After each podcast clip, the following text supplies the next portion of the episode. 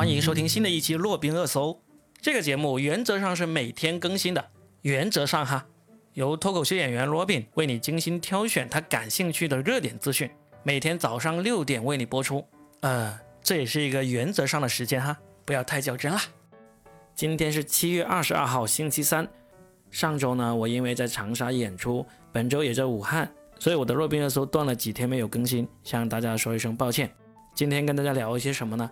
想聊一聊昨天非常热的前火箭少女的成员 Yami，她遭遇这个老板的职场 PUA 的事情。这个事情的来龙去脉是这样子的：Yami 它属于一个叫做极创引力的经纪公司，这个经纪公司的老板叫做徐明朝。他在今年四月份的一次公司大会里面，在这个 Yami 不在场的情况下，对 Yami 做出了各种非常难听的评价，说他丑，说他穿衣服没有品味，说他唱歌不好听，说他没有价值，等等等等，而且还要求在场的员工也跟他保持这样的意见。那么这段内容呢，就被会议现场的一个人给录了下来，然后交给了 Yami。Yami 在今年七月向公司提出这个解约之后，在昨天。就把这段录音在微博上面公布了出来，亚米的这条微博就迅速成为了昨天的一个热搜，很多艺人朋友以及网友都站出来支持亚米，而这位经纪公司的老板在后来也发了一条长微博来回击，长长的文字里面并没有进行道歉，而是隐约透露出了很多还是依然在威胁对方的这么一个内容。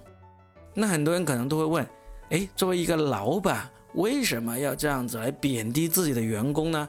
因为在今年四月份的时候，亚米还没有提到关于要解约这样的事情。那这个老板在员工面前公然羞辱自己公司的头牌艺人，那是为什么呢？刚开始其实我也不得其解，但是昨天著名的科普组织果壳他写了一篇文章，让我深刻的意识到，原来亚米是遭遇了这个老板的职场 PUA，也就是我们常说的职场霸凌行为。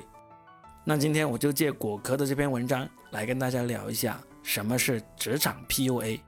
PUA 是 Pickup Artist 的缩写，经常被翻译为泡学、把妹达人、搭讪艺术家等等。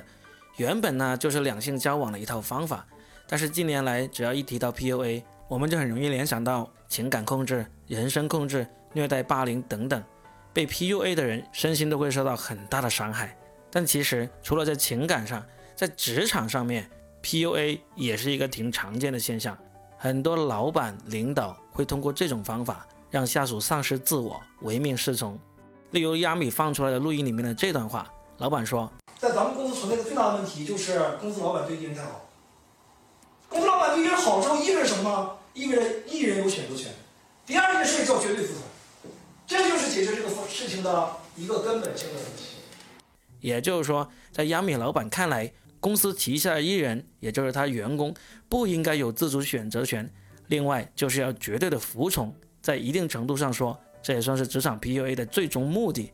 一旦受害者也接受了这种设定，就会以为自己受到的待遇是应当的，即使是痛苦，也生不出反抗的心理。职场 PUA 或者说职场霸凌并不罕见。有研究显示，平均有百分之十五到二十五的员工在工作里面受到了霸凌。由于上下级存在着明显的权力差异，领导霸凌比同事之间的霸凌更加普遍。来自上级领导的霸凌占到了百分之七十到百分之九十。职场霸凌者男女都有，总体来说，男性霸凌者大概占到了百分之六十，女性霸凌者占到了百分之四十。职场霸凌有时候会发生在公开的场所，有时候则发生在更加私下的场合，比例差不多一半对一半。有研究显示，男性职场霸凌者更喜欢在众人面前公开羞辱受害者。女性职场霸凌者则更喜欢把受害者单独叫到办公室里面关起门来进行羞辱。那么，怎么知道自己被职场霸凌呢？其实，小到开玩笑，大到语言贬低、散播谣言、性骚扰、冷暴力、晋升受阻，这些都是职场 PUA 的表现。我们来举几个职场 PUA 的例子。第一，领导总是让你感到内疚。领导让员工感到内疚的手段可以有很多。其中最常见的就是说到工资，老板可能会暗示公司并没有从你的工作里面获益，但是公司依然在支付你不薄的酬劳。例如在疫情的情况下，照样努力给你发工资，你这时候就应该多干点活。遇到这种情况，别忘了自己的劳动是有价值的，是本来就应该得到报酬的。职场 PUA 的第二个例子，一言堂或者用玩笑贬低别人，除了让员工感到内疚，领导的职场霸凌还常常表现为一言堂现象，或者是用语言来攻击，而一些嘲讽或者贬低可能会以开玩笑的名义来说出来。例如这些话，我们可能都听到过：你们部门的工作完全是浪费时间的资源，你当初是怎么录用进来的？你每天到了点准时下班，是不是工作不饱和呀？你怎么什么工作都做不好啊？诸如此类，等等等等。第三，制造充满不适、不确定性的工作环境。领导者的一个重要工作职责就是去领导、支持，并且最大化的激发员工的潜力。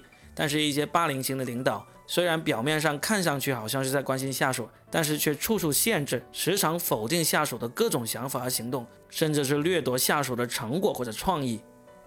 还有研究把职场霸凌分为了三大类：第一，跟工作相关的霸凌行为，比如分配你超负荷的任务，给你不可能的工作期限，在工作上忽略你的看法和意见，随意改变你的职位或者职责；第二，人际相关的霸凌行为，比如侮辱、冒犯、嘲笑、讽刺、批评、打压、摆脸色等等；第三，身体虐待式的霸凌行为，比如大吼大叫、用手指人、大力摇晃，甚至暴力威胁。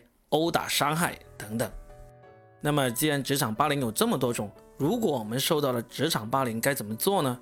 第一步就是要意识到自己被职场霸凌了，自己需要获得支持。要做到这一步并不容易，因为受害者往往会先自我反省，归咎于自己。他们通常会想，也许确实是我自己做的还不够好，或者受害者还会自己淡化霸凌对于自己的影响。哎呀，职场就是这样的了，这没什么，我能搞定的，只要我再坚强一点就行了。其实，只有克服认知上的障碍，才能进入实际的行动阶段。要反击职场霸凌，并没有那么容易。许多受害者会经历六个阶段：第一，意识到自己受到了不公正的职场霸凌；第二，鼓起反抗的勇气，开始行动；第三，遭遇投诉、诉讼、经济、法律上的困难；第四，感觉孤立无援，考虑放弃；第五，愤怒，对霸凌者愤怒，对整个系统愤怒，对自己愤怒。甚至对支持自己的人愤怒。第六，得到结果，平静心情，继续前进。这个最后一个阶段的结果，可能是成功反击霸凌，也可能是反击失败，而霸凌者依然故我。受害者也许在同一个组织里面转岗，也许是跳槽辞职，甚至可能依然留在原来的职位。但无论结果是什么，反击霸凌这个行动都有助于受害者治愈创伤，培养更积极的心态，开始新的生活。艺人亚米，这次对于老板的反击，就是一个非常典型的反击职场霸凌的行为，也为我们做了一个很好的榜样。希望他能够收拾心情，继续前行。也希望类似他老板这种以职场霸凌作为管理手段，甚至是作为个人恶趣味的人，能够早日意识到自己的错误，不再作恶。好了，这就是本期的洛宾热搜。听完之后，记得关注我这个洛宾热搜的专辑哦。洛是洛阳的洛，宾是嘉宾的宾。每天收听我的专辑，可以让你的话题领先朋友圈。我是脱口秀演员罗宾，我们下期见，拜拜。